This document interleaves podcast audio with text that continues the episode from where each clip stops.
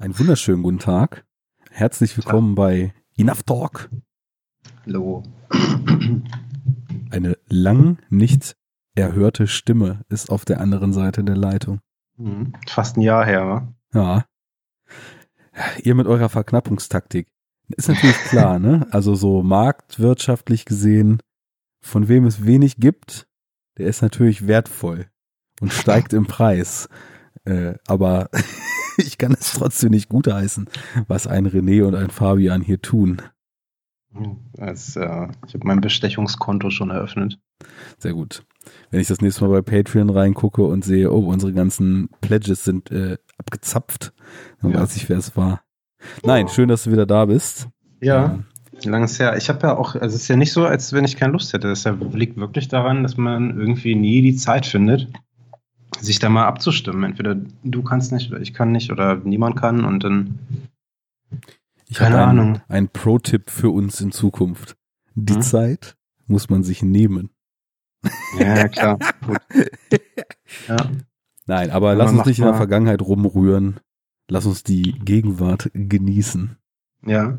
Denn es ist ja schließlich, jetzt wollte ich sagen, äh, grau und düster draußen. Es scheint aber die Sonne in Strom. Mhm. Also das passt zwar nicht, aber ist egal. Es ist Oktober, es ist Horror-Oktober. Und äh, wir haben Bock, über vermeintlichen Horror zu sprechen. Mhm. Das haben wir sowieso schon mal getan. Also für die Zuhörer, die nicht genug kriegen können, ihr könnt zum Beispiel von uns beiden vor zwei Jahren mal veröffentlicht unser schönes Horror-Triple zu It Follows und dem Babadook und A Girl Walks Home Alone at Night auschecken. Ja. Wir haben auch Babadook. was zu Alien im Feed, da war René mit am Start. Wir haben auch was zu The Thing im Feed mit Gästen. Also an Horror mangelt's nicht. Und äh, jetzt wird ordentlich nachgelegt. Ja, du warst auf jeden Fall schon fleißig so in den letzten Tagen. Ne? ja, das wird jetzt äh, der siebte Podcast in einem Monat. Ja. Aber ich habe äh, fast alle gehört auch, aber wobei einen nicht, ich glaube den fünften, weil ich mich da nicht spoilern wollte. Hast du nicht gesehen? Nee. Ach stimmt, du hattest ja ursprünglich sogar wenig Interesse. Ah, ja. Warte mal, mir, ich, mir, fällt gerade der Film nicht mal mehr ein. Mother. Was war Mother war's. Ja, ich glaube es war Mother. Genau, ja, ja, richtig, auf jeden Fall. Da hat, ja genau, ja, richtig, da hatte ich kein Interesse. Mann, ey, blöder Aronofsky geht mir halt auch so auf den Keks, aber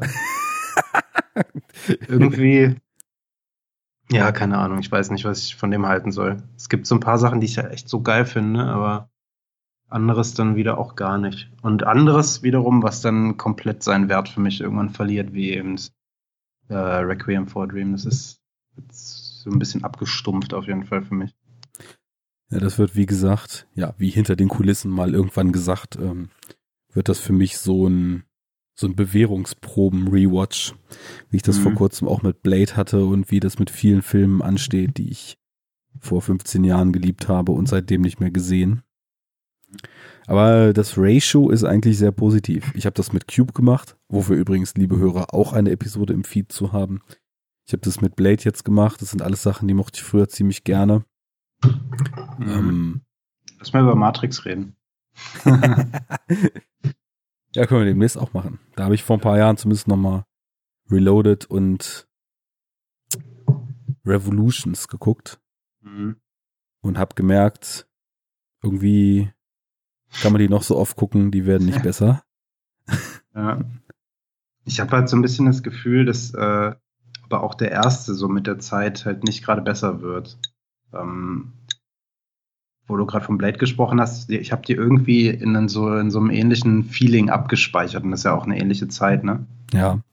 Und, und Matrix äh, hat sich auch ganz schön stark an Blade orientiert, wie ich mit äh, Christian genau. in der Superhero Unit festgestellt habe. Der, der Plugmeister hier.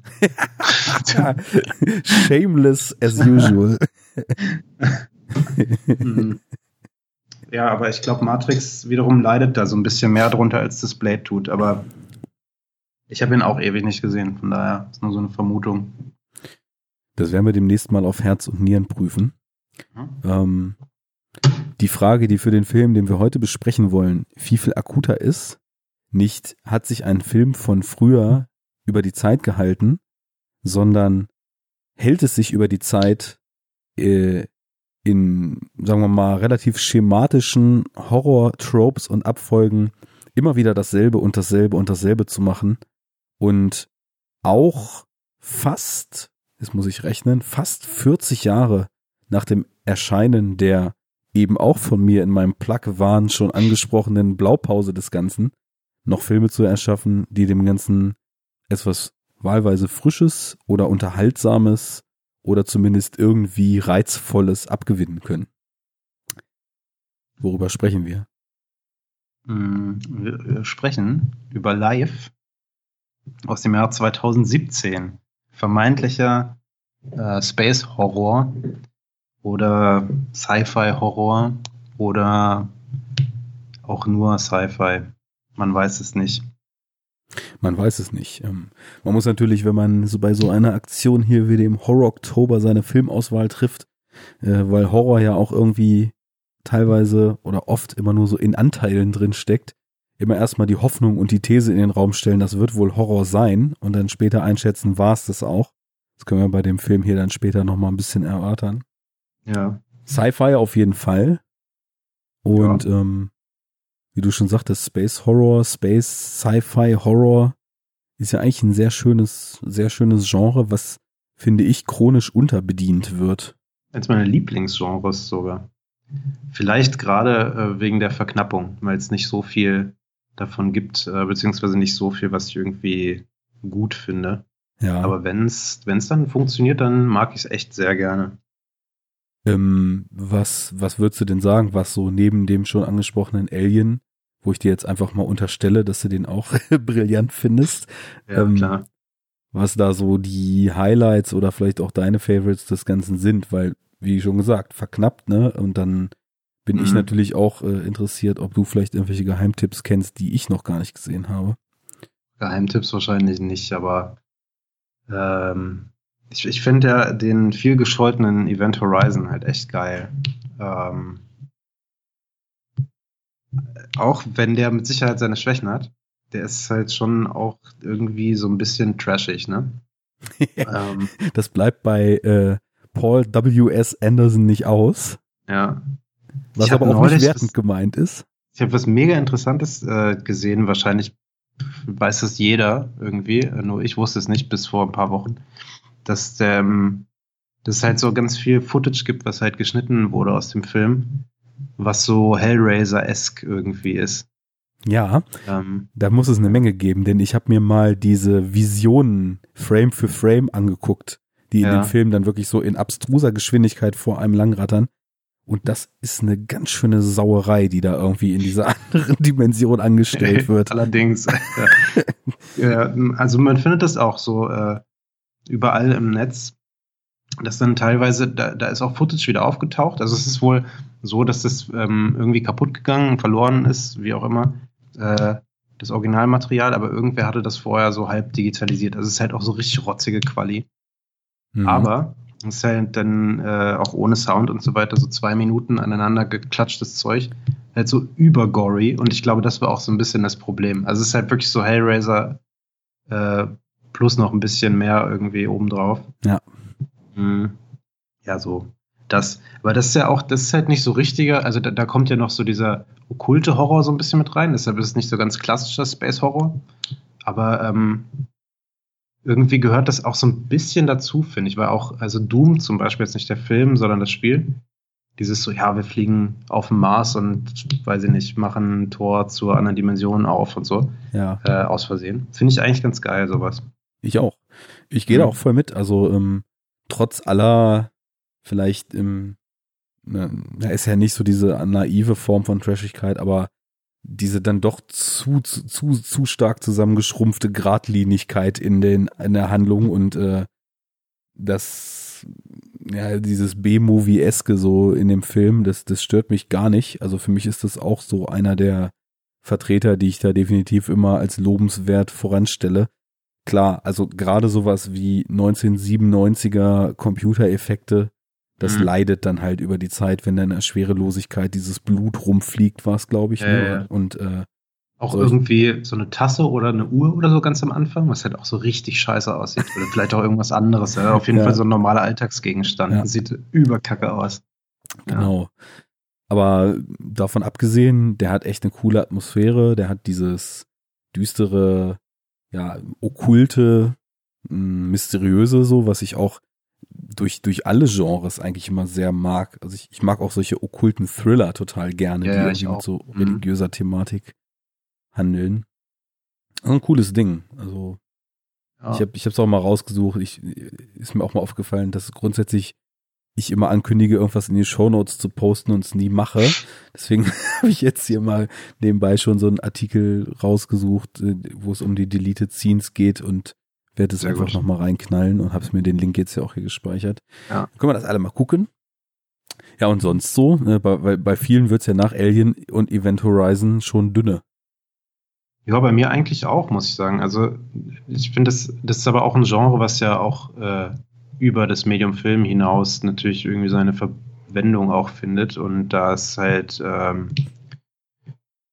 im Videospielbereich, ich habe jetzt Doom schon gesagt, Doom ist halt irgendwie so ein Ding, klar ist ein Shooter, aber ist eigentlich auch relativ atmosphärisch, also Doom 3 zumindest fand ich so.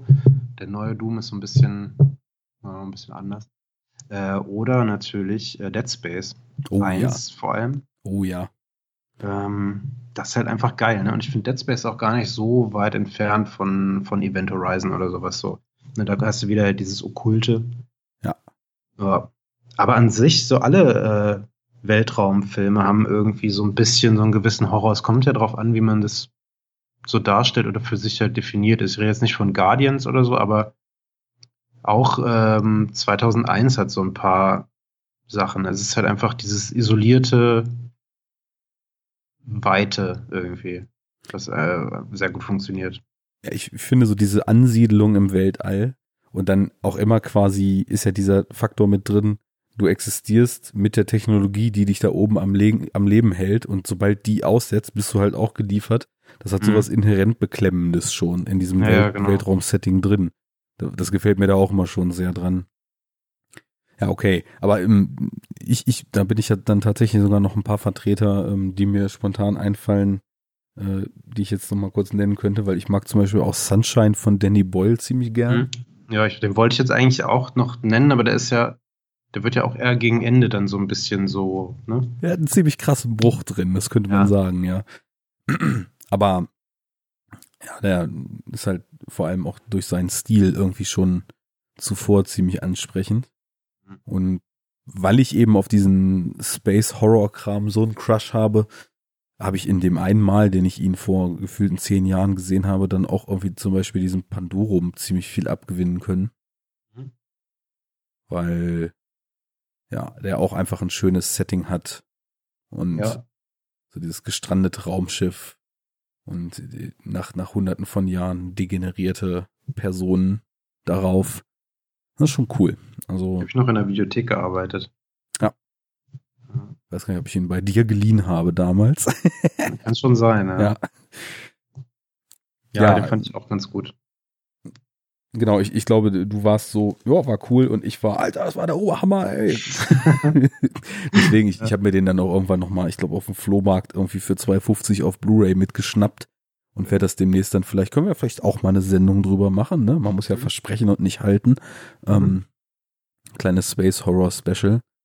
Äh, ja, mal sehen. Cargo fällt mir noch ein. Stimmt. Ähm, Auch solide. Also es gibt halt viel so irgendwie, ohne das abwertend zu meinen, so B-Movie-Material auf dem, mhm, äh, in dem Genre. mhm. Ist halt irgendwie. Es funktioniert halt doch immer so ein bisschen. Dass dann nicht die geilsten Filme bei rauskommen, ist klar. Aber ja, und ich, ich glaube, die Perlen irgendwie des Genres haben wir jetzt schon Ja. genannt. Das geht dann relativ schnell. Ähm, dazu muss man natürlich sagen, ähm, der Cargo aus der Schweiz ist gemeint, weil ich mir fällt mindestens ein anderer Film auch ein, der Cargo heißt. Und ich war damals doch äh, relativ überrascht, dass der Film aus der Schweiz kam, Mhm.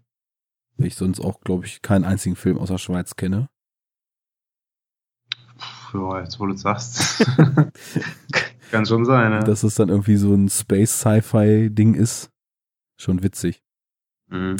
Na gut, aber äh, das so mal so ein paar kleiner Exkurs auf, auf Space Horror. Ähm, wieso könnte denn sich jetzt live da einreihen? Also, weil ich muss sagen, ich habe von dem Film eigentlich nur mitgekriegt, das ist, soll wohl auch irgendwie so ein Space Horror sein und habe mir dann nichts weiter darüber reingezogen. Irgendwie weder Trailer noch äh, Plot und so weiter. Ich habe auf einem Poster mal gesehen, dass ähm, Jake Gyllenhaal da mitspielt. Mhm. Was, wie ich finde, auch eigentlich schon so ein Trigger mittlerweile ist, dass man einem Film eigentlich völlig unabhängig davon, worum es geht, schon mal eine Chance geben kann. Ja. Weil der mich eigentlich immer restlos überzeugt. Dann ja. spielt aber auch Deadpool mit. der ist für mich eigentlich immer wiederum so ein Negativ-Trigger, weil ich, äh, ich mag den nicht so sehr, ehrlich gesagt.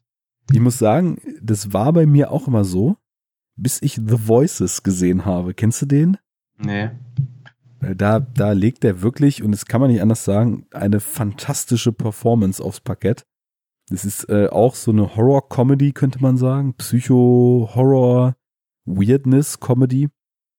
Er ist halt so ein Typ, der mehr oder weniger schizophren ist und sich zu Hause immer mit seinen Haustieren unterhält. Und irgendwann, ich weiß gar nicht, ich glaube, es ist die Katze, gibt ihm dann den Auftrag, dass also erst noch nicht so weitergehen kann, dass die ganze Welt ihn immer nur verarscht, dass er mal ein bisschen drastische Maßnahmen ergreifen soll. Und dann fängt er an, auf übelst brutale Art und Weise die Frauen in seinem Umfeld wegzuslashen.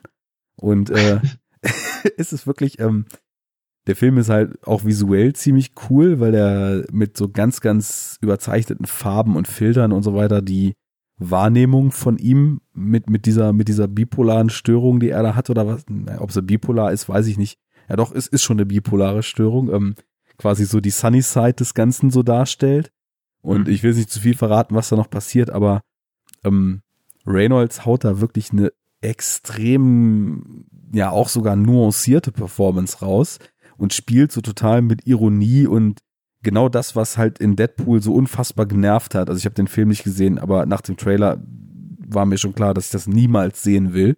Und mhm. ähm, so diese, diese dick aufgetragene In-Your-Face-Humor, der ist da halt nicht ganz so krass, sondern so, dass man so konstant grinst. Und der Film dreht dann auch voll am Rad und seitdem bin ich, was Ryan Reynolds betrifft, relativ positiv unterwegs. Es ähm, klingt auf jeden Fall schon wieder so wie so eine typische Ryan Reynolds Performance, finde ich, weil, weil er halt immer so dieses, äh, ich will es nicht verschmitzt nennen, weil das äh, wäre dann doch zu positiv. Es hat halt immer so was leicht Albernes irgendwie oder es muss immer einen leicht witzigen Twist haben bei seinen Rollen. Da kommt nicht eine Rolle, kann da mal ernst sein. Äh, auch bei dem neuen so, finde ich. Äh, bei dem neuen, bei Live. Ja, da, da gehe ich dann auch wieder mit. Ähm, und da, da wäre dann schon nämlich zum Beispiel der Punkt, ähm, bei so einem Film wie diesem hier jetzt, ähm, wir können mhm. ja gleich nochmal kurz umreißen, worum es geht, ist ja relativ aktuell, ja. ob da so eine, so eine Performance dann auch angebracht ist, dass man da, mhm. ich meine, wir, wir, wir können ja, gehen wir in die Richtung einfach mal, wir befinden uns ja, was ich einen schönen Kniff fand, auf der ISS, ja. also im Erdorbit und ähm, eine Mars-Sonde kommt nach einigen Jahren zurück, die Erdproben vom Mars holen sollte.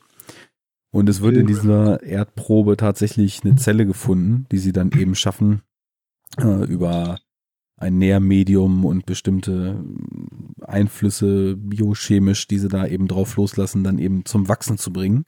Und dann entsteht da ein Organismus und äh, ja, im Grunde genommen ist es ja so eine Art Kammerspiel der Film, weil die Station ist nicht so riesig. Es spielt die ganze Zeit mit äh, anfangs sechs Leuten auf dieser Space Station.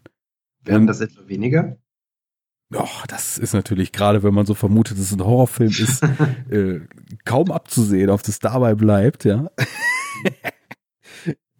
nee, und ähm, da finde ich dann, klar, wir haben jetzt, und das ist vielleicht auch so ein bisschen Vorlage gestanden, wir haben jetzt durch Matt Damon als Mark Watney so die Blaupause des edgyen, lustigen Astronauten.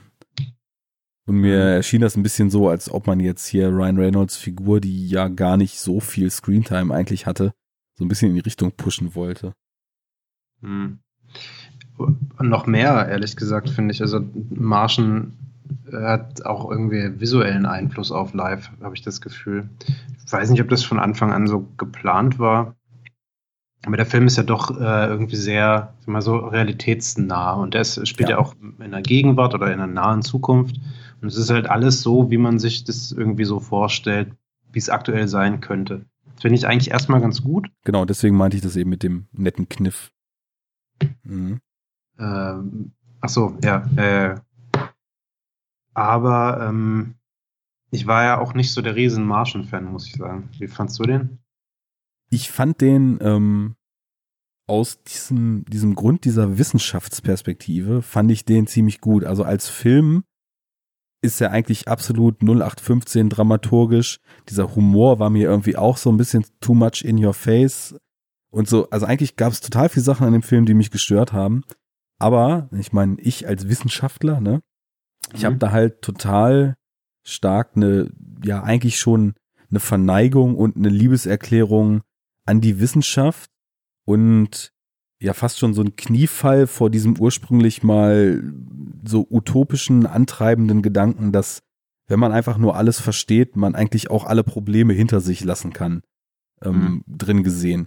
Und das hat mir halt extrem gut gefallen. Und natürlich ist das dann, was da passiert, alles total over the top und ähm, sehr, sehr stark mit, mit Griffen in die, in die Action-Szenen, Dramaturgie, Mottenkiste aufgewertet, damit es dann halt auch für den dreimal im Jahr ins Kino gehe, noch spannend ist und so weiter. Also insofern rein formell eigentlich ein total generischer Blockbuster, aber mhm. irgendwie in der Message. Also ich, ich meine, ich bin, ist ja bekannt, äh, dass wir hier alle im Enough Talk eigentlich eher so die Dystopie-Fraktion sind, ne? Aber ähm, ich fand den was so diesen Glauben an Wissenschaft und den, den Glauben auch, dass Wissenschaft irgendwie das Medium sein kann, was aufgrund von Erkenntnis die Menschheit irgendwann einen wird wo man ja jetzt leider merkt, dass die Welt in eine ganz andere Richtung geht, weil alle einfach komplett vergessen, dass sie auch ein Gehirn haben.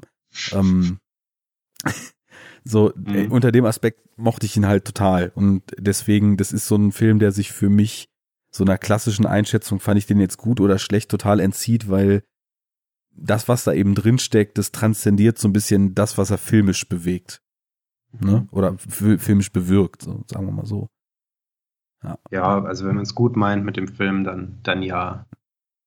Würde ich mal behaupten. Weil, ja, ne, also ich sehe natürlich auch vollkommen das, was du meinst da drin. Und es ist jetzt auch nicht so, dass das irgendwie mein Hassfilm 2016 war oder so.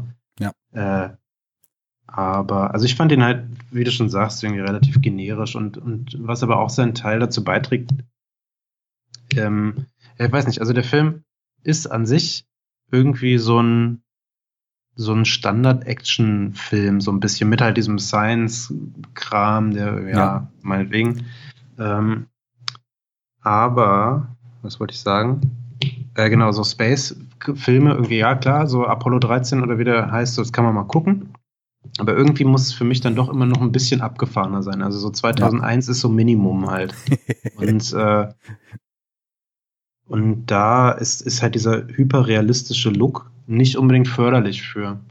Und ähm, es kommt immer ein bisschen drauf an. Äh, bei dem Live jetzt wiederum finde ich, äh, ja, äh, vielleicht sagst du es erstmal. wie, wie findest du denn, dass, dass der so aussieht, wie er aussieht? Ja, ich, ich habe mir da auch am Anfang oder dann auch im Nachgang so ein bisschen meine Gedanken drum gemacht, weil ich es eigentlich gar nicht so richtig sagen konnte. Ähm, was ich halt mochte, war dieses Szenario, dass quasi, und das ist natürlich jedem klar, der jetzt hier zuhört, dass die Bedrohung, die dann aus diesem gezüchteten Wesen ähm, dann irgendwann erwächst, dass die quasi durch, durch das, äh, es sieht alles aus wie jetzt, es ist die ISS, es wird äh, nicht gesagt, das ist in 30 Jahren, sondern das könnte tendenziell hier morgen so passieren, kriegt diese Bedrohung irgendwie so eine gewisse Dringlichkeit und sowas Greifbares. Ähm, auf der anderen Seite muss man natürlich diese vielleicht ganz automatisch stattfindende Trennung, die der Kopf macht zwischen zwischen real greifbaren Filmen, was ja meistens dann irgendwie Charakterdramen etc. sind, und äh, weirden, abgefahrenen äh, Creature Horror Sci-Fi Gedöns, da ist ja häufig so eine Trennlinie zwischen. Also ich habe mir das glücklicherweise ein bisschen abgewöhnt und, und komme auch mit Stilbrüchen so ganz gut klar. Aber für viele ist es ja entweder ein realistischer Film oder ein abgedrehter Genrefilm. Und das trifft dann dadurch so ein bisschen zusammen irgendwie, dadurch, dass er so aussah, wie er aussah. Mhm. Es ist jetzt für mich nicht so, dass es entweder oder sein muss, das wollte ich damit nicht sagen. Mhm. Nur ähm, fällt er für mich damit halt in eine andere Kategorie und äh, als jetzt irgendwie zum Beispiel ein Alien oder sowas. Das, ja. das war eigentlich das, was ich sagen wollte. Ähm, und Alien ist halt einfach die, so die, die Definition von, von einem Space-Horror-Flick irgendwie. Und wenn ein Film so kommuniziert wird wie live im Vorfeld, dass er halt auch sowas ist, weil also ich hatte Trailer gesehen im Vorfeld, ähm, dann, also es, es ist natürlich nicht, also es ist klar, dass jetzt nicht Alien die Messlatte für jeden äh, Sci-Fi-Horrorfilm sein kann, hm. aber trotzdem hat man den ja immer so ein bisschen im Hinterkopf. Ich, ich würde sogar sagen, das kann die Messletter sein, weil. Ja, aber das, dann gibt's ja keinen Film, der auch nur annähernd daran kommt oder mal besser ist. Das ist der Punkt dabei, also, ja. Das, also er ist alles immer nur ein zweitklassiger Abklatsch davon. Genau, ja. ja. Äh, wo, wobei es ja auch Menschen geben soll, die Alien gar nicht so gut finden. Oder ja, ich meine, der, guck mal, der, der ist ja schon mal so alt, das kannst du ja heute gar nicht mehr gucken, ne? Mhm. Äh, wie sieht denn das überhaupt alles aus und diese ganzen Blinklichter? Und hast du, hast du mal die Unterwäsche von Sigourney Weaver gesehen? Ey, das geht gar nicht mehr, ist voll der Trash-Film. Mhm. Und äh, dementsprechend ist natürlich klar, dass man da mal ein Remake machen sollte, weil wer soll sich denn das bitte heute noch angucken? Wenn das passiert, ne? dann raste ich aus. Ich weiß ja, das ist halt so das letzte Heiligtum, was irgendwie jemand mir noch zerstören könnte. Blade Runner, äh, ich habe den jetzt noch nicht gesehen, aber äh, ich bin, oh Gott, ey, lass, nee, da reden wir jetzt lieber nicht drüber. Da reden äh, wir ja äh, demnächst auch nochmal drüber, ja. Ja, genau. Der Hype ist halt so unerträglich.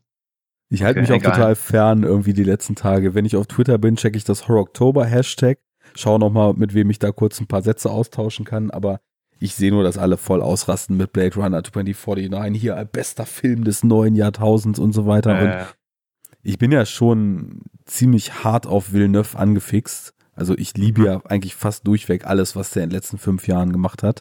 Mhm. Insofern bin ich da nach wie vor halt guter Dinge, nur die Sache ist eben, dass äh, Villeneuve ja total stark audiovisuell und atmosphärisch inszeniert, was natürlich auch ein großer Verdienst von Johann Johansen ist und Roger Deakins spielt da auch noch eine große Rolle, aber ähm, bei Blade Runner muss halt auch inhaltlich einiges kommen, ne? Und äh, Auf jeden Fall, ja. schon mehrfach dann eben nur mal so aufgeschnappt, dass viele Leute das nun so gar nicht sehen da drin, deswegen. Ja, und Johansson ist auch nicht da. Nee, wer ist denn da? Ans fucking Zimmer. Hänschen klein, ja. Mhm. Also weil Johansson gekickt wurde, irgendwie so mit Production. Der hatte halt schon angefangen. Es gab ja schon vor einem halben Jahr oder sowas, oder vielleicht sogar noch länger, gab es so Score-Schnippel, die man mal irgendwo gehört hat. Mhm. Und die waren halt echt geil. Und dann äh, wurde er rausgeworfen irgendwie, beziehungsweise ich weiß nicht, ob rausgeworfen, aber das wurde halt gekippt und Hans Zimmerchen äh, hat dann übernommen, zusammen mit dem, der irgendwie den Score für den neuen It gemacht hat, komischerweise.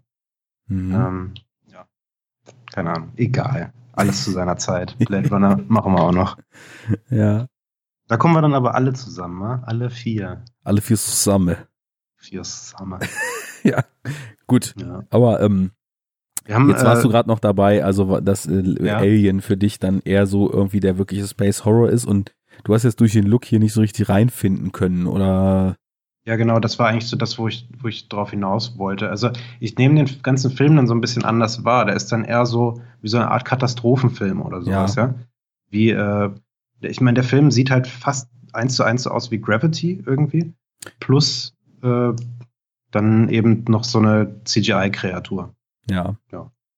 Die aber, äh, glaube ich, teilweise deutlich weniger CGI war, also natürlich in den Momenten, wo sie sich da in Totale irgendwie total bewegt hat und so, das, das war klar, aber es waren doch auch relativ viele Credits, weil ich den Abspann auch äh, im Hinblick darauf sehr bewusst geguckt habe, was äh, Creature Effects und so weiter betraf. Ähm, also da, ich glaube, wenn man so Teilausschnitte sah, war mhm. die dann doch noch äh, zu einem recht hohen Anteil gebaut. Und dann, mhm. aber da der ganze Film ja so ein ja, wie so ein Weichzeichner auch teilweise drüber hat. Wobei es das falsche Wort, es ist kein Weich, aber es ist so ein, es ist so, schon so ein, so ein klarer Filter drüber, der dem Ganzen irgendwie so ein, kühlen Look gibt und das Ganze auch eben so, so ein bisschen verschwommen teilweise macht. Also hast du ihn im Kino gesehen oder zu Hause? Nee, zu Hause. Mhm. Hier auch wieder, äh, ich habe den schon tatsächlich super früh gesehen, ist jetzt ewig her, dass ich den gesehen habe. Ich habe ihn jetzt nochmal aufgefrischt. Ja. Ähm, weil der wieder hier in der Videothek halt äh, schon war, bevor, also während der noch im Kino lief hier in Deutschland. Ja. Im März war das, glaube ich, ne? Im März lief der im Kino. Ungefähr, äh, ja. Ja, ich habe den zu Hause geguckt, aber halt, ich muss auch zugeben, ähm, irgendwie auf dem Laptop und mit, äh, weiß ich nicht, nicht kompletter Helligkeit und so weiter. Also war jetzt nicht die optimale ja. ähm, äh, Ausstattung, um so einen Film zu gucken, aber ja, keine Ahnung. Ist schon okay. Ja, aber ich weiß, was du meinst, auf jeden Fall, ja. der Look. Na gut, also ich, mhm. ich kam mit dem so einigermaßen klar, weil ich hatte eben, ich, ich fand den Ansatz eigentlich ganz schön, dass man versucht, das quasi wie so einen realistischen Wissenschaftsunfall aussehen zu lassen, was wahrscheinlich das ist, was du vielleicht mit Katastrophenfilmen meinst, ne? Mhm. Also, da, sind, da ist es halt irgendwie auch nicht mehr weit bis, wie hieß das Ding mit Dustin Hoffman damals? Ähm, ach so, nee, warte mal. Meinst du, nee, Sphere meinst du nicht, ne? Das war unter Wasser. Nee, ähm, so ein bekannter Katastrophenfilm mit irgendwelchen Viren. Ach so, Outbreak oder, oder was? Outbreak, genau. Oder Contagion oder irgend sowas. Contagion ist ein bisschen neuer. Outbreak ist der aus den 90ern. Ja, genau. Ich, ich meine, von der Art her, so wie, so, okay. wie, wie mhm. Outbreak oder Contagion oder diese Filme. Nur, dass es dann hier eben nicht Viren sind, die sich verselbstständigen, sondern dass da halt eben eine unbekannte Lebensform draus entsteht. Aber ja, es ist, du hast erstmal einen sehr realistischen Ansatz und dann gesellt sich so ein ja, sehr, sehr fiktionaler, manche würden es vielleicht Fantasy, manche würden es irgendwie Sci-Fi, Horror, was auch immer nennen, Ansatz dazu. Mhm. Und dann dreht das Ganze frei. Ähm, wie, wie, wie ist das mit dem Spoilern und so? Der ist ja relativ neu. Ja, das Problem ist, ich finde, der Film ist äh, in dem, worüber man tatsächlich jetzt dann auch so sprechen kann, erstmal so knapp, dass ich mhm. gar nicht weiß, ob das überhaupt groß Sinn macht, jetzt dann noch lang rumzureden, ohne zu spoilern. Also, ich weiß nicht, man kann jetzt noch aufzählen, wer mitgespielt hat und dann muss man ja eigentlich über das sprechen, was dann passiert, ne? Mhm. Kennst du irgendwen von denen, die da noch mitgespielt haben? Also, äh, wie hieß sie? Rebecca Ferguson kannte ich noch. Genau. Aber ähm, ja, und äh, Hiroyuki Sanada natürlich. Ach so, ja. Allein stimmt. schon, weil der auch, auch in Sunshine mitgespielt hat. Ja, ja. äh, was eine schöne Parallele ist. Und der, der hieß auch, glaube ich, Murakami oder so. Ne? Der hieß Murakami, ja. ja. ich mir gemerkt. Mhm.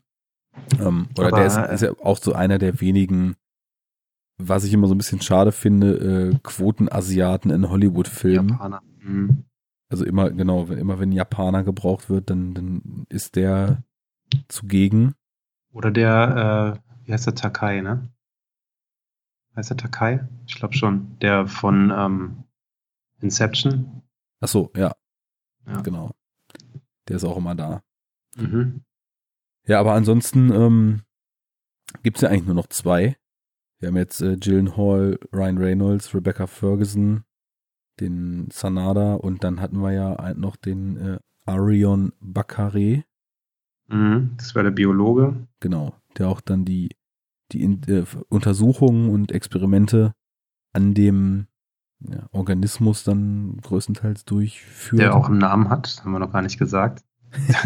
Gibt es dann so einen äh, Namensfindungsprozess und äh, so eine Schulklasse auf der Erde, ja. weil die ja alle darüber informiert sind, was die da oben auf der ISS machen.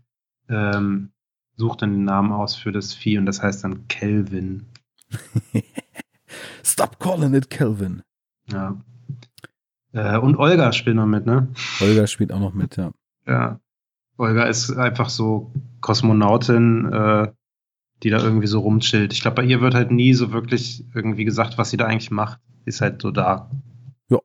Alle anderen haben ein bisschen so einen Auftrag, ne? Also, wobei auch Jack Gillenhall, der ist, oder Gillenhall, ist ja auch nur so ein Ex-Militär-Fuzzi, so mehr wird ja auch eigentlich gar nicht gesagt, oder? Ja. Ist halt das, also es wird sowieso, finde ich, über wenige überhaupt irgendwas gesagt, dieser Figuren. Und ja, also es wird, ja, also ich glaube, alle haben so ihren einen Character-Treat so ein bisschen und den Genau, halt, bei, bei dem bleibt es dann, ja. Den dürfen sie ausleben. Nur die Ferguson, äh, wie heißt der in dem Film? Miranda äh, North. North. Genau. die ist halt die einzige, die auch so plotmäßig irgendwie so ein bisschen äh, von Wichtigkeit ist, weil sie für die Seuchenkontamination irgendwie zuständig ist. Ne? Also sie ist der äh, ja, sie kommt vom Center of äh, Biological Whatever, Abwehr und Diseases und so weiter. Genau. Und sie ist die Expertin und hat sozusagen den letzten Verteidigungsring aufgebaut vor der Erde. Und das ist die ISS. genau. Äh, egal was an Aliens kommt, die ISS wird's abwehren, ne? Weil ja, genau. Die Aliens müssen sich dort anmelden und äh, den Passierschein A38 ja. beantragen, um die Erde Richtig. zu bereisen. ja, genau. ja, sehr gut. Ja, Wobei das, ich, aber das eigentlich gar nicht, äh, also ich fand es gar nicht so lächerlich, wie es jetzt klingt. Ich fand es eigentlich ganz nett irgendwie, dass die halt erstmal so alles, was so, was sie an Proben und so weiter von was weiß ich wo holen, ist jetzt auch ein bisschen komisch, dass man eine Probe vom Mars holt und die kommt dann auch noch zurück. Also momentan, ich glaube, das ist jetzt nicht so wirklich das, was man macht, glaube ich, heute. Äh, nee, aber es ist natürlich in Anbetracht dessen, dass es mit zum Marsreisen jetzt aktuell noch nicht so gut aussieht, weil es einfach auch viel zu lange dauern würde und so weiter, ist es auch wieder so ein Spin, der, um das so in dem Jetzt-Setting zu verorten, eigentlich ganz schön gewählt ist, so dass man dann halt so ja, eine Sonde hinschickt, Fall. die ein paar Jahre unterwegs ist. Ja. Ja, ja, genau. Das, das, ich wollte es auch, wie gesagt, gar nicht irgendwie ins Lächerliche ziehen. Und dass sie dann äh, das eben mit der ISS da diese Probe abfangen, um sie erstmal da oben zu untersuchen und zu gucken, ob denn nicht irgendwas mitgebracht wird, was der Menschheit gefährlich werden könnte. Mhm. Ja, und dem ist dann ja auch so. Ja. Und dann geht's ja los. Ja. Genau. Und wie es losgeht, finde ich eigentlich ziemlich gut, muss ich sagen. Ähm, wir können ja jetzt einfach in, in Spoiler hüpfen. Okay, dann setze Spoiler ich Sirene. Setze ich ja, ja, mal in unsere Chapter Marks den Spoiler, den, den Broiler Alert rein. Alert. Broiler Alert. Ja. Also, ähm, Live ist ähm, für diejenigen, die jetzt nicht mehr weiterhören, den Film erstmal gucken wollen, den kann man, wie René so schön sagt, den kann man gucken. kann man schon gucken. Äh, ist ja, also insgesamt war ich relativ positiv und warum, das gibt's jetzt im Broiler-Part zu hören. Ab jetzt. Gut, wie es losgeht. Ja, genau. Wie es losgeht, ist ja, dass, ähm, dass der äh, Biologe hier, wie heißt er, Hugh Derry, ne?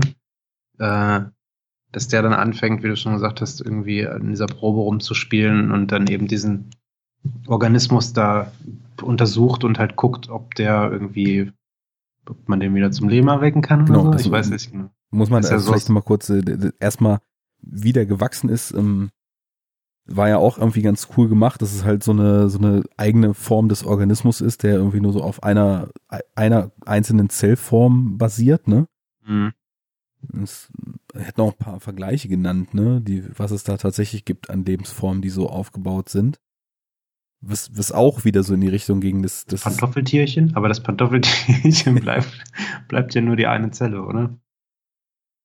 Oh, ich, ja, in, also in Biologie bin ich zu schlecht, das weiß ich jetzt auch. Also das Pantoffeltierchen, äh, das kann wahrscheinlich hier Zellteilung und dann sind es aber zwei Pantoffeltierchen, wenn das so ist. Also Entschuldigung, wenn das jetzt nicht der Fall ist und ich hier Unwahrheiten verbreite, aber auf jeden Fall wird es nicht dann ein Organismus mit zwei Zellen danach, das wollte ich sagen. Aber so macht das ja Kelvin. Kelvin wird ja irgendwie größer. Und äh, die, der Biologe sagt dann, dass so jede Zelle, wie du schon sagst, irgendwie jede Körperfunktion übernehmen kann. Genau. Ne? Das äh, finde ich schon ganz witzig eigentlich. Ja. Ich, ich weiß es jetzt auch gar nicht, ob es sowas tatsächlich gibt. Vielleicht war ich auch einfach nur davon, was die darüber geredet haben, so, so every cell is brains and muscles äh, similarly oder was sie gesagt haben. So ein bisschen fehlgeleitet. Naja, wenn es einer von uns wissen müsste, dann wohl eher der Chemiker als der Musiker. Aber da muss ich passen. Ja. Hm. Aber ja, ich, ich überlege gerade, wie waren das nochmal? Also die finden diese eine Zelle in dieser Bodenprobe, ne? Und genau. äh, aber wie kommt denn der Biologe auf die Idee, dass da noch was mit gehen könnte? Die versuchen also, es ja erstmal einfach über Temperatur. Die ist natürlich ja. durch den Spaceflight und äh, so weiter total runtergekühlt. Und ähm, fand ich dann auch sehr schön, dass halt in diesem, in diesem Lab dann auch äh, anständig irgendwie in, in Celsius die Temperatur angegeben wird und nicht die Amis mit ihrem Quatsch sich da durchgesetzt haben, aber wir sind ja halt in der Wissenschaft, ne? Da mhm. misst man ja in anständigen Maßeinheiten ja. und nicht in Ellen und Fahrenheit, ne? Oder Foot und Fahrenheit. Naja, und ähm, dann wird's über die Temperatur nix und dann triggert er es irgendwie über, also versucht dann in einem Nährmedium, ich glaube Glukoselösung war das, die er da Ja, genau. Mhm. Und ähm, eine Bestrahlung, glaube ich, das weiß ich jetzt auch nicht mehr genau. Mhm. Ähm, also versucht auf jeden Fall, die, so wie man normal eine Zellkultur auch züchten würde, mit Medium und entsprechender Temperatur etc. dann zum Leben zu erwecken. Und dann bewegt sie sich ja auch relativ schnell. Kriegt ja, halt wird's auch schon mehr, ne? Also dann wächst es auch schon direkt. Ähm, ich weiß gar nicht, ob man das gesehen hat. Also man sieht, glaube ich, keine Teilung, aber es ist dann quasi so ein Zeitsprung zwischen der ersten Bewegung der Zelle und ein paar Tage später ist dann da halt mhm. schon so ein richtiger Organismus draus entstanden. Und ähm, der finde ich, äh, also ähm, in, zu dem Zeitpunkt und dann noch ein bisschen weiter sieht sehr geil aus, muss ich sagen. Ja. Also es ist halt irgendwie, sieht interessant aus, weil halt so eine Mischung aus, weiß ich nicht, wie würde man das beschreiben? Wie so eine, wie so ein Meeresgetier irgendwie, ne? Also so ein, irgend so eine Pflanze so ein bisschen. Also es ist jetzt nicht so, dass man da irgendwie Augen, Zähne, Mund sieht, sondern es ist halt einfach so ein, ja, weiß ich nicht, wie kann man das beschreiben? Das, das, das ist eben so, so schön, dass man es so schwer beschreiben kann, weil da hat man im Creature Design dann auch tatsächlich mal, also zumindest am Anfang, was sehr Abstraktes gewählt, was nicht einfach nur eigentlich auch quasi ein Tier oder ein Mensch, wie man es kennt, in einer anderen Farbe und mit dem Kopf oder den Armen größer oder länger ist, mhm. sondern ja, es ist im Endeffekt so ein, am Anfang ist es ja wie so ein, wie so, so filmartig dünn ähm, mhm. und quasi ja, wie, wie so ein platter Seestern, der sich eben ja, auch genau. twisten kann ja. und, und dehnbar ist und eben auch so, so halb durchsichtig und weiß, ne? Ja. Genau. Hat und dann, dann tötet er es ja aus Versehen. Oder glaubt zumindest es zu töten. Indem er dann, er, ich glaube, er macht irgendwie so, fügt dem Ganzen ein bisschen Sauerstoff hinzu, um zu gucken, was passiert. Und dann liegt das Ding da so. Genau. Und äh, dann glaubt er, er hat es kaputt gemacht. Ja. Ähm, und dann versucht er es zu reanimieren, da warst du gerade, genau. Ja, mit so einem kleinen Mini-Elektroschocker-Stab. äh, seinem Schwerelosigkeitslabor. Äh, ja, und dann geht das los, ne? dann geht das los. Man merkt, man sollte Mars Lebensform nicht ärgern. Ja. Denn ähm, das Ding ist dann ein bisschen sauer, wacht wieder auf, ist dann doch nicht tot und greift sich diesen äh, kleinen Zauberstab. ähm, und ist dann offenbar auch erstaunlich stark dafür, dass es immer noch ungefähr so groß ist wie ein Seestern. Ja. Und äh, also der Typ, der Biologe, hat das Vier in so einem, so einem Brutkasten so ein bisschen. Man, man nennt es eine so, Glovebox. So nennen wir das nämlich. Mhm. Äh, wir Biologen, Chemiker.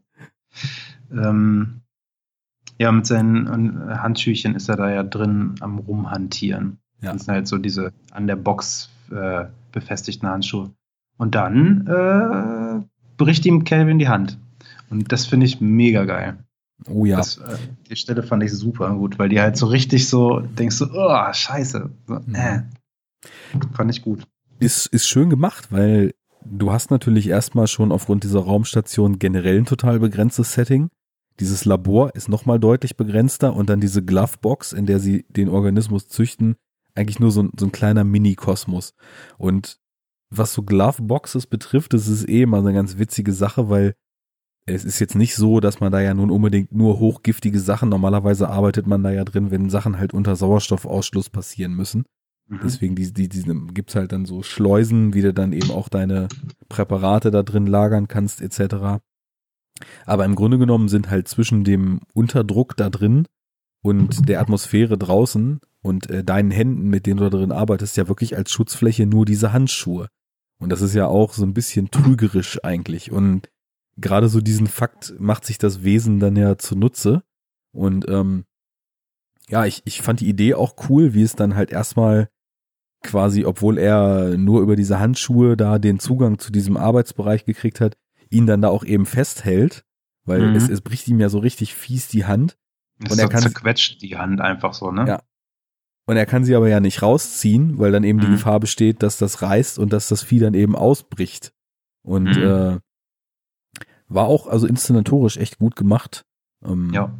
wieso die, die Spannung von 0 auf 100 in dem Moment anzieht und die Sit- Situation eigentlich in kürzester Zeit total eskaliert. Mhm. Ähm, wie ging das denn dann weiter? Ähm, genau, das, das, das kleine Vieh krallt sich die, ähm, diesen, diesen Elektroschocker, der ja zerbrochen ist und sticht damit den Glove auf, ne? Und Ja, aber ich weiß nicht, ist halt der, ähm, der Derry, ist der da noch drin in dem Moment? Weil, also die holen ihn ja, sie versuchen ihn erstmal raus. rauszuholen, genau. ja. Und Und dann, dann, ähm, ge- ach so, genau, aber dann, ja, ja, richtig, dann das Calvin-Vieh kommt dann irgendwie mit Hilfe dieses äh, zerbrochenen Elektroschockers da irgendwie raus und versteckt sich halt in dem Raum. Und dann kommt äh, Deadpool und Dann kommt Tag retten. Deadpool, der ja am Anfang des Films schon einmal den Helden gemacht hat, indem er überhaupt diesen, diesen kleinen Mars-Shuttle eingefangen hat, der ja nicht so richtig auf Kurs war. Ja. und dann in einer, wie es sich für den amerikanischen Sunnyboy-Astronauten gehört, draufgängerischen Aktion Mhm. Das Schiff wieder eingefangen hat. ja. Und ja, er, er will dann ja eigentlich äh, nur den äh, Hugh Derry da rausholen. Und in dem Moment äh, bricht dann eben unser kleiner Parasit da das, die, die, den Handschuh auf und dann ist erstmal Quarantäne angesagt. Genau. Und er, äh, ich weiß gar nicht, ob er den das schon mit reinnimmt. Also hier äh, Deadpool oder ob er sich den dann da so schnell baut, baut sich halt so einen kleinen, hat dann halt so einen Mini-Flammenwerfer irgendwie, ne? ich, ich bin mir auch gar nicht mehr sicher. Das war, glaube ich, von dem Tool, was quasi die Fäkalien äh, ver verdampft oder verbrennt, um quasi diese Rückführungsmechanismen da Mhm. zu bedienen, ne? Und die Wassergewinnung daraus nochmal Mhm. anzutriggern, wie das da oben ja getan wird. Genau, und ähm, dann wird's eigentlich relativ over the top schon das erste Mal. Ja. Ist aber auch so ein Alien-Zitat, oder? Flammenwerfer in, in Raumstation. Ja, irgendwie schon. Beziehungsweise halt ähm, erstmal Quarantänestation, weil sie, sie, sie machen ja, also ich, ich habe ein Alien-Zitat natürlich nach dem anderen darin gesehen, weil da gibt's echt eine Mhm. Menge von und diese Quarantäne und das Drinhalten, das ist ja schon mal so das Erste, dann doch aufmachen und ähm, dann funktioniert das Ganze nicht so richtig schön, weil das Vieh ja leider aufgrund seiner Größe einfach überall durch kann. Es ist ja noch nicht sehr groß, Mhm. nachdem es in, äh, wobei, nee genau, als es aus Ryan Reynolds wieder rauskommt, ist es ja, Spoiler. Ach so, haben wir ja schon. haben wir ja schon, genau, ist es dann etwas größer. Ja, und dann nimmt ja so die ganze Katz und Maus doch sehr typische, wobei das auch was ist, was ich nicht wertend sage, sehr typische Genre-Fingerübung so langsam ihren Lauf, ne? Also ja. Hat dich das äh, gestört oder fandst du das, sagen wir mal, Nö. schon fast zu, Also- zu nah am, an, an der großen Vorlage dran? Nö, ehrlich gesagt nicht. Schon okay. Ich, was willst du denn halt auch anderes machen? Genau. Du hast halt, ne, du hast deine sechs äh, Astronauten und Astronautinnen und die musst du irgendwie jetzt hinrichten. Also was ich meine, dass hier alle sechs überleben, macht keinen Sinn. Hm. Äh, weil, also klar macht, kann man auch machen, aber fehlt dem Film vielleicht was, keine Ahnung. Von daher ist es schon okay und ich finde halt, äh, wir müssen da jetzt nicht irgendwie spezifisch drauf eingehen, aber wie die alle nacheinander weggeholt werden, finde ich eigentlich äh, jedes Mal ziemlich gut. Waren schöne Also Szenen, ne? Ja, Also schön so- jetzt. genau. In- in- schön im, im Sinne von, von Horrorfilm. Äh, Horrorfilm, schön. Ja. ja. Ja, was haben wir ist denn halt da? so einfallsreich. Hm? Ich, ich versuche gerade sie selber noch mal so ein bisschen durchzugehen. Also als erstes muss Ryan Reynolds dran glauben, als er dann quasi Genau. reingeht, um seinen Kumpel zu retten und äh, nach der Flammenwerferaktion der Calvin dann in seinen Mund. Ja. Was ich halt richtig äh, eklig fand auch in dem. Es war halt so die zweite äh, Gewaltspitze, wenn man das so nennen möchte. Erstmal Handbrechen und dann eben reinschlüpfen in Ryan Reynolds. ja, Und das fand ich auch äh, doch auf jeden Fall gehörig eklig. Und ähm, dann, er, er, guckt dann ja irgendwie noch so seine, seine Homies an, dann so, oh nein, was habe ich dir gemacht? Äh, habe mich geopfert, jetzt muss ich doch sterben. Man wird dann ja irgendwie so von innen halt eben verzerrt mhm. von dem Calvin. Finde ich mhm. ziemlich eklig, fand ich, fand ich super. Ja. Ähm, wo wir übrigens, wo du verzehren sagst, dann auch mhm. tatsächlich schon irgendwie die, die zweite Alien-Analogie beziehungsweise Zitat haben, was ja auch schon zu so einem gängigen Trope geworden ist. Das Wesen wächst halt deutlich schneller, als es ein uns bekannter Organismus tut, wenn er Nahrung zu sich nimmt. Ne? Mhm. Also Kelvin kommt ja dann schon um einiges properer aus Ryan Reynolds wieder raus. Als Proper trifft sie auf jeden Fall ganz gut. Ja. So auch leicht muskulös, mhm. ein bisschen gepumpt zwischendurch. Mhm. Ja, dann, äh, was, wir waren ja gerade beim Kills auflisten, ne? Dann der Biologe, der ist dann ja, die verpacken den ja irgendwie so ein bisschen, ne? Also er ist ja übrigens auch, äh, ich weiß nicht, ob querschnittsgelähmt oder ab der Hüfte abwärts gelähmt, also das hat man noch gar nicht erwähnt. Also so genau. nicht, nicht deshalb, sondern von Anfang an. Ja. Also und äh, das kommt eben, äh, wir hatten ja vorhin so die dünnen, aber eindeutigen Charaktermotivationen und Umreißungen so kurz angesprochen. Das ist halt so sein Arc, wenn man das so nennen kann. Er ja. hat halt diese Behinderung und ist dementsprechend total davon getrieben, irgendwie Mittel und Wege zu finden, diese, also Krankheiten in dieser Art generell irgendwie ja ausmerzen zu können und so jemand mit, mit dem Problem, was er hat, dann eben wieder funktionalisieren zu können und geht deswegen vielleicht auch in der Forschung mit dem Organismus schnell einen Schritt zu weit, wo andere vielleicht irgendwie noch so einen Safety Buffer einbauen würden und ja. das Ganze etwas vorsichtiger angehen würden. Genau. Äh, ja, und den, nachdem er dann da eben seine gebrochene Hand hat, ist, werden ihm eigentlich beide Hände gebrochen oder nur eine? Nur eine. Das ist die ja. rechte. Und äh, dann genau. packen sie ihn halt irgendwie ein, ne? So, wie man das so macht. Die, die äh, Goldfolie und dann irgendwie in so einen Schlafsack und hängen den da in der Raumstation irgendwo in der Ecke. Und äh, Kelvin vernascht Kelvin? dann sein Bein. Ja, Oder stimmt. Den, ganzen Typen, aber auf jeden Fall von unten. Kelvin steckt da halt so mit in, in diesem in dem Sack, wo er äh, erstmal verstaut wird, mit drin und snackt den Biologen weg. Mhm. Wird dann wieder größer. Ja, und dann geht das alles halt, ne, so, weil wir probieren jetzt dieses, jenes und was weiß ich, wir schießen den raus in, ins All und so. genau, wir haben ja, wir haben ja erstmal wieder das typische, das Vieh ist klein, ist hier irgendwo in unserer Technik verschwunden. Wo ist es? Ne? Ja. Und irgendwann melden dann ja, glaube ich, die Sensoren, dass Kelvin außen dran rumläuft. Am, am, mm, am nee, nee, nee, nee. Ich, ich glaube, die schießen den, oder was heißt schießen den raus, aber irgendwie sperren sie den halt aus. Ich glaube nicht, dass der von alleine rausgeht. Nee, das war doch eine von diesen, von diesen Düsen sozusagen. Und, ähm, ach genau, und dann, dann zieht sich nämlich die gute Olga, zieht ja. sich ja den, den Raumanzug an, geht raus. Weil Olga ist nämlich Kosmonautin, wie wir wissen. Genau. Das ist und was wäre eine gute Kosmonautin ohne einen ordentlichen Spacewalk, ne? Richtig, ja. den, den, sie dann natürlich tut. Ähm, und genau, will diese eine Düse aufmachen, dann kommt Calvin raus, dann will sie die Düse wieder zumachen. Und äh, das schafft das auch. Also Calvin ist quasi ausgesperrt. Währenddessen hat ähm, unser guter oh Namen, ey, unser guter Murakami schon mehrfach versucht, über irgendwelche Antriebsdüsen Kelvin wegzufeuern, der dann eben draußen an der ISS rumläuft.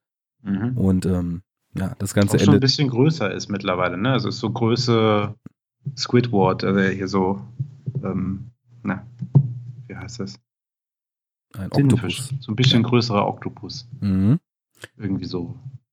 Geht auch visuell so ein bisschen in die Richtung, nur ja dass nicht so viel Körper oben drauf ist, sondern es mehr so die reinen Oktopusarme sind. Ja. Äh, und je, je größer Kelvin wird, umso mehr habe ich irgendwie mich an Prometheus erinnert gefühlt. Ja, ich auch, total. Mhm. Auch durch die Farbe von Kelvin. Ja. Ähm. Vor allem eben äh, an, an diesen Mini-Tintenfisch, den äh, Dr. Shaw sich rausoperiert in der MedPod-Szene. Ja. Ähm, weil wenn der nämlich dann am Ende von Prometheus, Achtung, Spoiler, äh, ausgewachsen ist und dann sich den Ingenieur schnappt, so sieht Kelvin eigentlich aus. Ja. ja. halt so ein großes Tentakel-Ding, was eigentlich nur aus Tentakeln besteht, mit so einem Fressmaul in der Mitte. ja. Was das betrifft, ist natürlich dann eigentlich die, die, das Creature-Design dann auch, also nur als Kelvin noch klein ist, so richtig mh, hm, unique, würde ich mal, also unique ja. ist es nicht, aber also so etwas eigensinniger, sagen wir mal. Ja. Und auch irgendwie dadurch ein bisschen, also ich will jetzt nicht sagen gruseliger, aber es funktioniert einfach besser, wenn er klein ist, finde ich. Also klar, er ist immer noch tödlich, wenn er größer wird, aber er wird äh, auf eine andere Art tödlich, ne? Er ja, wird genau. dann eher so tatsächlich aufgrund von physischer Präsenz und Kraft tödlich, wohingegen so der der kleine durchsichtige filmartige Kelvin so ein Creeper war, so ein unberechenbares ja. Ding. Ja, auf jeden Fall, genau. Und äh, wo waren wir, Olga? Genau, Olga sperrt ihn aus. Die, also Olga ist die Schauspielerin, ne? Ich weiß gar nicht, mit irgendeinem Nachnamen und im Film heißt sie irgendwie du, du Ekaterina. Willst nicht, du willst so. es nicht aussprechen wollen. Also ja. Ekaterina Golovkina ähm, ist, ist der Rollenname der, und Olga genau. Dikovnitschnaja ist ihr tatsächlicher Name. Ähm, genau. Ah, nichtsdestotrotz ist es also natürlich wichtig und richtig, dass eben die ISS auch mit einer komplett internationalen Crew besetzt ist. Und, ähm, die aber alle ähm, perfekt Englisch sprechen, bis auf Olga. Weil, weil Olga nämlich Russin ist. Ja. Und Russen müssen in amerikanischen Filmen immer mit dem russischen Akzent Mit dem großen Akzent. Anderes ja. geht diese nicht, wenn du Wodka auf die ISS trinkst. ja. Ja. Gut. Aber ähm, dann war es auch um Olga geschehen, ne? Die äh, ich weiß nicht, wie stirbt die? Fliegt die weg oder wird die Nee, also Calvin so? macht, ihren, macht ihren Raumanzug irgendwie auch Ach, kaputt. Ja, genau. Flüssigkeit ja. sammelt sich da drin. Sie versucht irgendwie noch durch einen waghalsigen Sprung zurückzukommen. Sie ertrinkt, ähm, ne? Genau, sie, sie ertrinkt ja. quasi in ihrem Anzug. Ja. Gar nicht schön. Nee. Und ähm, ich, da wollte ich nämlich gerade sagen, dass ihr Tod dann, äh, dann doch eher der langweiligere ist, aber ist er gar nicht. Der ist nämlich auch richtig scheiße. Auch so, so äh, scheiße im Sinne von unangenehm. Unangenehm, ja. Ja. Und vor allem ist es halt auch fies, weil Gyllenhaals Dude will sie eben noch retten und sie sind halt an verschiedenen Seiten der Schleuse und dass sie eben quasi schon das Gefühl hat, irgendwie das wird nichts mehr. Sie dreht ja in die falsche Richtung, damit, damit eben Kelvin nicht reinkommt. Mhm. Aber Kelvin sucht sich halt relativ bald einfach einen neuen Eingang und ist trotzdem wieder drin. Also ja, hat nicht so gut geklappt. Nee. Schade um Olga, aber war das Ganze ziemlich for the cat, wie man sagen könnte, ne? Ja. Naja. Und außerdem hat Murakami so ein bisschen die Scheiße zu verantworten, ne? Indem er da eben mit den Düsen rumgespielt hat, äh, hat die ISS jetzt einen anderen Drift bekommen. Genau. Das ist ja dann im Endeffekt auch in der, naja, zweiten Hälfte, letzten Drittel. Ich glaube eher so letztes Drittel, weil ähm, nochmal kurz so, ob meine Erinnerung da stimmt. Ich glaube, der Film nahm sich relativ viel Zeit, bis die ganze Situation dann so erstmalig eskaliert. Mhm. Oder? Ja, ich glaube, was heißt jetzt? Ich würde mal so, ja, in Dritteln rechnen mhm. ungefähr, oder? Also ich glaube, bis, bis Calvin ihm die Hand bricht, das mag so 30, 35, 40 Minuten sein. Ja. So ein ja, gesunder Der Film geht 100 Akt. Minuten, glaube ich. Ja. ja. Ungefähr. Naja, zumindest um, so, so im letzten Drittel ist das ja so die Triebkraft. Irgendwie haben sie nicht mehr genug Sprit, um die ISS wieder richtig auf Kurs zu kriegen. Dann kommt ja auch irgendwann ein Rettungskomitee an, weil sie versuchen halt so einen Funkspruch gerade noch zu funken und Kelvin macht dann aber auch irgendwie entscheidende Technik kaputt. Irgendwo in den Schaltschränken, wo er gerade unterwegs ist. Der ist nämlich auch sehr schlau, das hatten wir gar nicht erwähnt. Ne? Das stimmt, ja. Ähm, was er ja auch wieder mit dem Alien gemein hat. Ja. Wobei ja. ich würde sagen, so ohne das Alien zu dissen, Kelvin ist noch ein bisschen schlauer. Das ähm, kommt hin, ja. Das wäre ich weiß gar nicht, ob die das irgendwann mal erwähnen, aber also es ist schon auch so inszeniert, dass man, dass man merkt, dass das Vieh nicht nur irgendwie so eine Killermaschine ist, sondern gar nicht so blöd ist. Nee, nee also es, es ja. macht sich direkt äh, mit der Umgebung vertraut und findet halt relativ schnell immer wieder neue Mittel und Wege, sich dort fortzubewegen, sich anzuschleichen und eben auch ja, nach der ursprünglichen Aggression äh, gegen sich, dann eben auch konsequent dafür zu sorgen, dass da bald nichts Essbares mehr existiert um sich rum. Ja. Gegen Ende ist er dann ja auch schon wirklich groß. Ähm, ja, so geht's weiter. Ähm, und im Endeffekt haben wir dann irgendwann die Situation, dass, dass ein, ein vermeintliches Rettungskomitee ankommt. Ähm, Ach ja, stimmt ja. ja, das ja das die fiel mir jetzt vergessen. eben auch gerade Ja, erst ja. wieder ein, weil ich musste gerade tatsächlich schon wieder rätseln, was denn eigentlich äh, mit Murakami passiert ist. Mhm. Und der hatte sich ja eine ganze Weile ähm, noch mit dem Gedanken an sein neugeborenes Kind auf der Erde irgendwie so motiviert und gedacht, er schafft das und in seinem Schlafpott da eingeschlossen, Ja. ähm, wo dann eben auch äh, Kelvin noch versucht, ein bisschen drauf rumzuhämmern, aber ihn da trotzdem nicht frei gehämmert kriegt.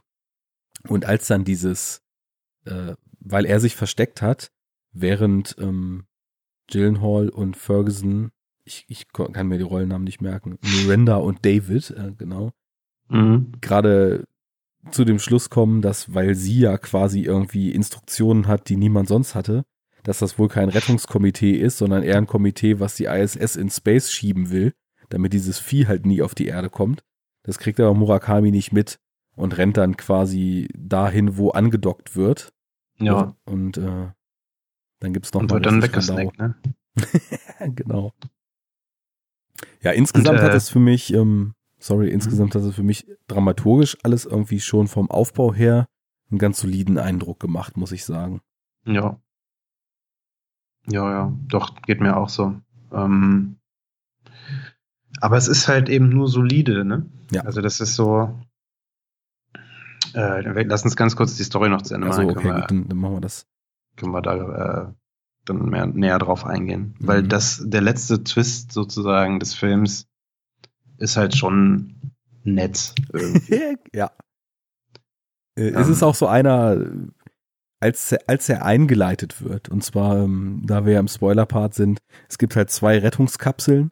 Sie machen halt so einen Plan, dass quasi ähm, unser David, der ja Pilot bei der Army war, das hast du ja vorhin schon mal kurz angesprochen, und in seinem einen Satz, der ihm dann die Charaktermotivation gibt, dann mal sagt, dass er total angepisst ist davon, wie die Menschen mit sich selbst und der Welt umgehen.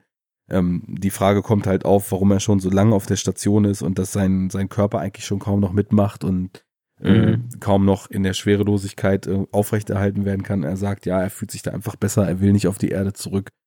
Und das ist dann eben der Satz, der ihn dann später motiviert, Ja, quasi Kelvin in die Kapsel zu locken und mit äh, manueller Steuerung diesen Escape-Pod ins Weltall zu leiten, um halt Kelvin von der Erde wegzukriegen. Weil so robust, wie sich das Vieh zeigt, halt alle davon ausgehen, dass der Atmosphäreneintritt äh, trotz, trotz Verglühung und Feuer wahrscheinlich überleben würde. Und Mi äh, Miranda soll eben die andere Kapsel nehmen und soll sich damit auf die Erde katapultieren.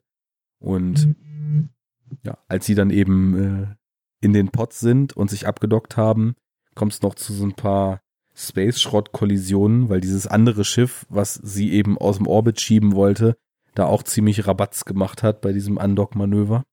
Mhm. Ja, und dann äh, denkt man sich ja schon, okay, wir haben jetzt hier zwei Pods, die wir immer nur entweder von außen oder die Gesichter innen sehen. Mhm. Was geschieht hier als nächstes?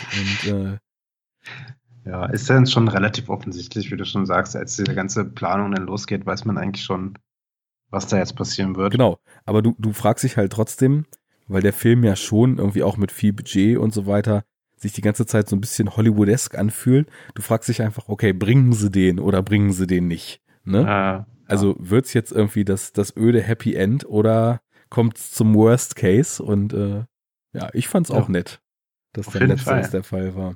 Miranda äh, wird dann irgendwann bald klar, shit, ich habe jetzt so ein paar äh, Tage vielleicht noch hier so im Weltraum rumzudümpeln, dann war es auch mit mir. Äh, Auf der anderen Seite ist aber leider äh, Mr. Gillenhall mit äh, Calvin auf die Erde geflogen. Ja. Und die letzte Szene ist dann eben, wie sein Safe Pod äh, im Meer liegt und von einem Fischer irgendwo irgendwelche äh, thailändischen Fischer, Pazifik, ja, genau, genau, die ihn da gefunden wird und dann äh, machen die die Kapsel auf. und das war's dann. Und das Ja. war's. Ähm, wobei die letzte Szene, die, die wiederum, da können wir direkt mal anfangen, fand ich dann ein bisschen komisch. Weil warum ist er denn so, sieht er so aus, als wäre er so eingepackt, so wie bei Alien halt. Ja, wie Warum? bei Alien. Das Ja, war genau. auch der einzige Gedanke, den ich dazu hatte. Irgendwie so eingeschleimt wie bei Alien. Ja, warum? Hat ja Calvin vorher nicht gemacht. Ja, nee. genau. Also Gyllenhaal ist ja nicht gestorben, könnte man jetzt sagen, in dem ganzen Film. Also sehr Hollywoodesk, den äh, Hauptcharakter nicht oder den teuersten Schauspieler nicht zu töten. Mhm. Er kann ähm, immerhin noch Nein rufen, als die Fischer die Kapsel aufmachen wollen. Genau, ja. Es äh, hat sich mir jetzt auch irgendwie nicht wirklich erschlossen, warum der noch lebt zu dem Zeitpunkt, aber ja, ist ja egal. Das ist eigentlich gar nicht egal, weil das ist natürlich tatsächlich eine Sache, die man mal hinterfragen kann. Wieso slasht Calvin auf sehr brutale und schnelle Art und Weise vorher einfach nur die gesamte Besatzung weg?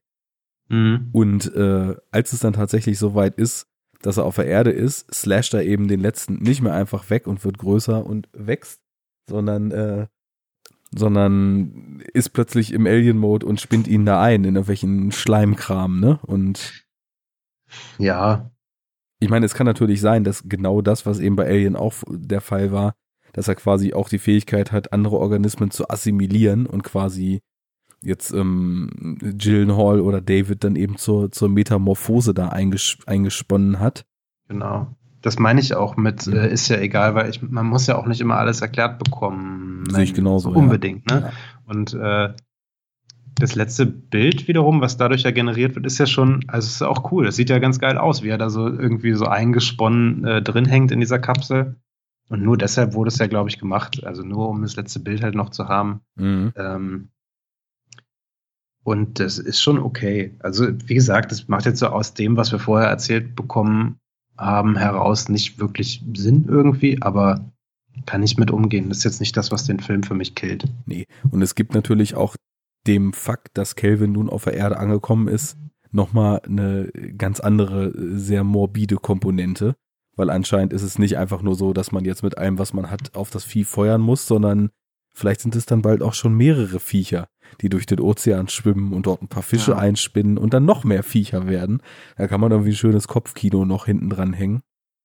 Richtig. Insofern passt Wie groß wird's? Gibt es da einen Deckel oben? Gibt es eine Obergrenze, den atmenden Deckel? genau, eine Obergrenze für außerirdische Lebensformen. Ja.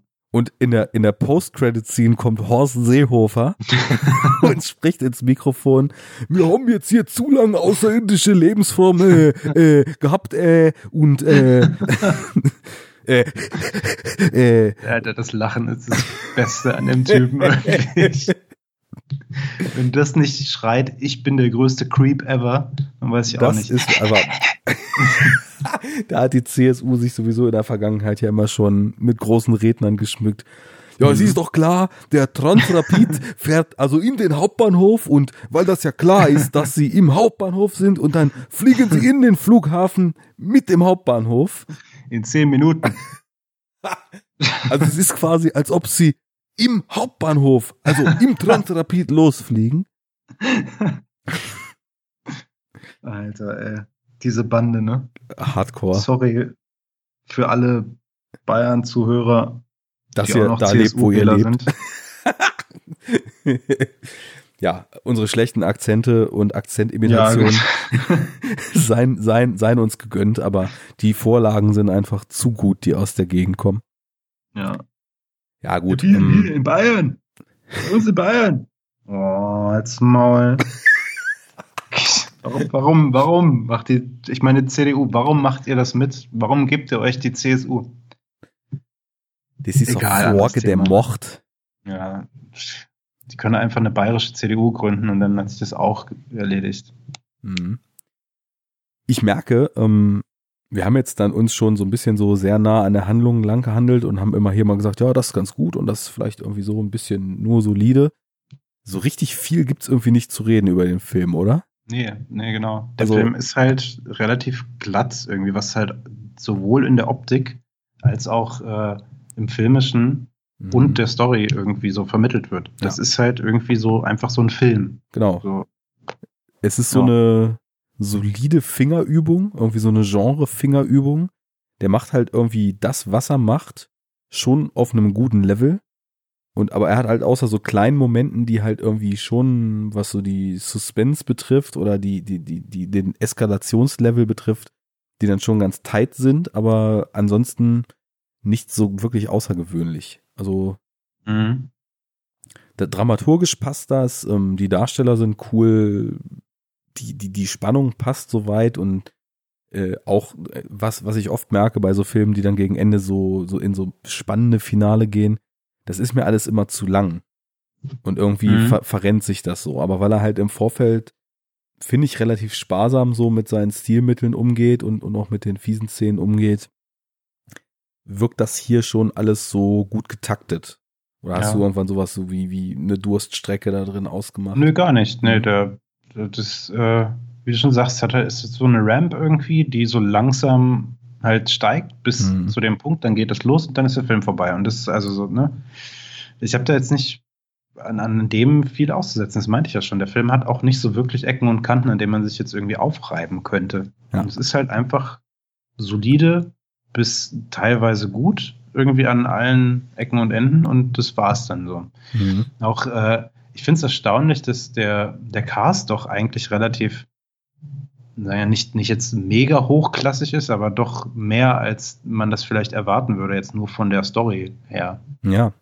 Und vor allem auch die Motivation, die hinter dem Cast steckten. Also wir haben ja noch gar nicht gesagt, der Director ist ja Daniel Espinosa, von dem ich noch gar nichts kannte, der zwar nicht, in den letzten Jahren mit diesem äh, Kind 44 und Safe Child House. 44. Kind 44. Also, okay. Mhm.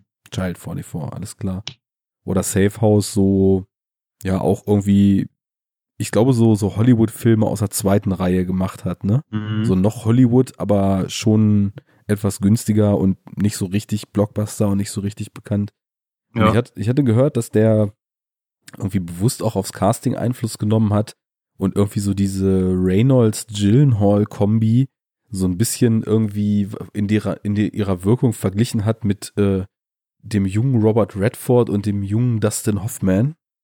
Und äh, okay. irgendwie wohl die, die Charakter Charakteristika, die diese beiden Darsteller damals ausgemacht haben, so ein bisschen in Gyllenhaal und Reynolds wiedergesehen hat.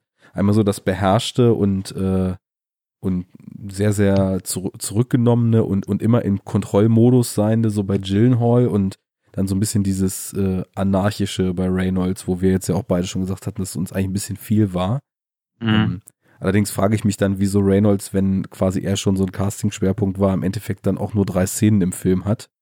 Das, ähm, ja genau, das er vorhin einfach nur so erzählt, aber finde ich eigentlich ganz gut, dass der äh, so schnell, also nee, jetzt nicht, weil ich ihn nicht mag, sondern dass man halt auch so einen, den zweitbekanntesten Schauspieler oder einen der beiden bekanntesten ja. äh, so früh irgendwie draufgehen lässt, finde ich, finde ich nett. Ist mal, ist, also ist jetzt kein Wagnis oder sowas, so der mega geile Move aus Hollywood, aber also es ist mal interessant, das zu machen. Ähm, und es, es, es unterwandert irgendwie so ein bisschen so gängige Mechaniken, ne? Weil häufig mhm. ist es ja schon fast so, dass aufgrund der Popularität eines Darstellers du mehr oder weniger schon weißt, der wird den Film bis zum Ende überleben. Genau, so, ne? ja, genau das. Auf jeden Fall. Ja. Und auch, also relativ viel an dem Film dafür, dass es eben so ein äh, doch jetzt, also es ist kein, kein Low-Budget-Film, ne? also mhm. wie wir schon gesagt haben, äh, doch relativ viel an dem Film ist dann irgendwie anders, weil der Film ist halt auch weder irgendwie eine Fortsetzung oder ein Remake oder ja. ein äh, Reboot oder was auch immer. Der Film ist halt einfach, der ist halt so ein, äh, wie sagt man? Ja, Originalstoff halt, ne? So, original, ja, genau. Also eine originale Idee. Ja. Die äh, auch an nichts angelehnt ist. So viel klar, die zitiert mal Alien oder so oder zitiert auch andere Space- bzw. Space-Horror-Filme, aber an sich steht das so für sich und das ja. fand ich total erfrischend irgendwie. Ja. Auch wobei ich sagen muss, ich habe auch im Vorfeld dann noch, als ich mich ein bisschen schlau gemacht hatte, jetzt hier zur Sendung irgendwie noch aufgeschnappt, dass dann eben so im Raum stand, Hauptinspiration wären halt irgendwie Alien, Solaris und noch irgendwas anderes und ich glaube 2001 gewesen. So klar, jeder Director, ja. der einen Science-Fiction-Film macht, ist von 2001 inspiriert so, aber ja.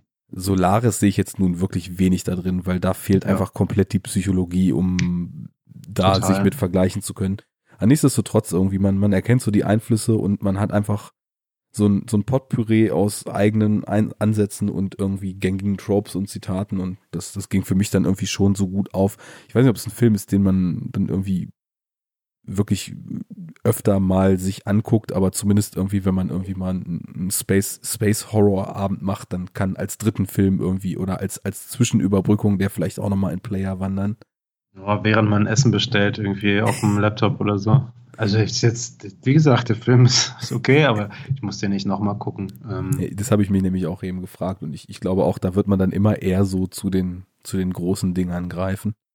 Ja. Na gut. Äh, nichtsdestotrotz, äh, zum einmal gucken würde ich ihn schon empfehlen. Gerade wenn man genreaffin ist, äh, ist das auf jeden Fall ein Beitrag, den man vielleicht schon sich angucken kann. Mhm. Ja, würde ich auch sagen. Also ich habe jetzt keine schlechte Zeit gehabt mit dem Film, während ich ihn geguckt habe. Unter dem Deckmantel des, des Monatsmottos, so richtig viel Horror ist er nicht. Also er ist nee. erst zwischendurch spannend, aber es ist dann zeitweise so eher so auf so einem kleinen Rahmen fast so ein, so ein Actionfilm, wenn sie dann irgendwie mhm. fliehen, fliehen vor dem Ding. Was natürlich auch schön gemacht ist auf der ISS mit der Schwerelosigkeit und auch einer relativ entfesselten Kamera. Die hätten ja. wir auch noch gar nicht erwähnt. Der Kameramann äh, ist, ist ganz schön krass, ne? Ich weiß jetzt seinen Namen nicht, aber ich hatte mal vor ein paar Tagen geguckt, was er noch so gemacht hat. Er hatte unter anderem irgendwie Avengers gemacht und äh, Ali G. Sehr gut. Ja, Godzilla, den neuen. ja, okay, also ich meine, bei, bei Avengers, da kannst du natürlich auch sagen, was du willst. Ähm, ob das nun inhaltlich äh, Cup of Tea ist oder nicht, aber mhm. kameratechnisch ist äh, Avengers auf jeden Fall echt stark teilweise.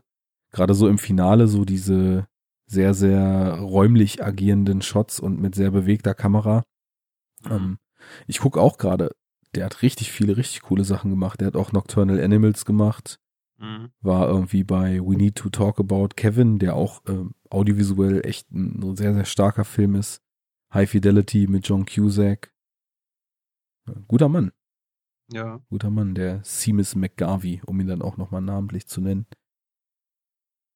Na gut, sollen wir es dabei belassen? Würde ich sagen. Wir wollten ja, kurz machen. ja, ist auch, für unsere Verhältnisse ist es kurz. Das stimmt. Es ging auch auf Twitter schon mit einem gewissen ironischen Zwinkern die Message rum, wenn der Enough Talk Kurzfolgen macht, ne? Und dann war irgendwie die anderthalb, eine Stunde 45 Episode mit Nils, glaube ich, mhm. verlinkt. ja gut, dann äh, würde ich sagen, wir, wir teasern jetzt, damit wir dann auch in der Bringschuld sind, an, dass wir im Horror-Oktober auch zusammen nochmal über S reden wollen. Ich werde ihn dann Fall. morgen, denke ich, mal gucken. Sehr gut. Und, Und ja. Äh, den alten musst du auch noch auffrischen, oder hast du das schon gemacht? Habe ich nicht, aber. Ich finde, ja, ob man es muss, aber doch, mach mal. Schaffe ich vor morgen nicht mehr. Perle geben, die dieser Film äh, ist. Gut. Mhm. Alles klar. Äh, ja. Und Dark Souls. Dark Souls kommt auch noch. Und Blade Runner kommt auch noch. Genau.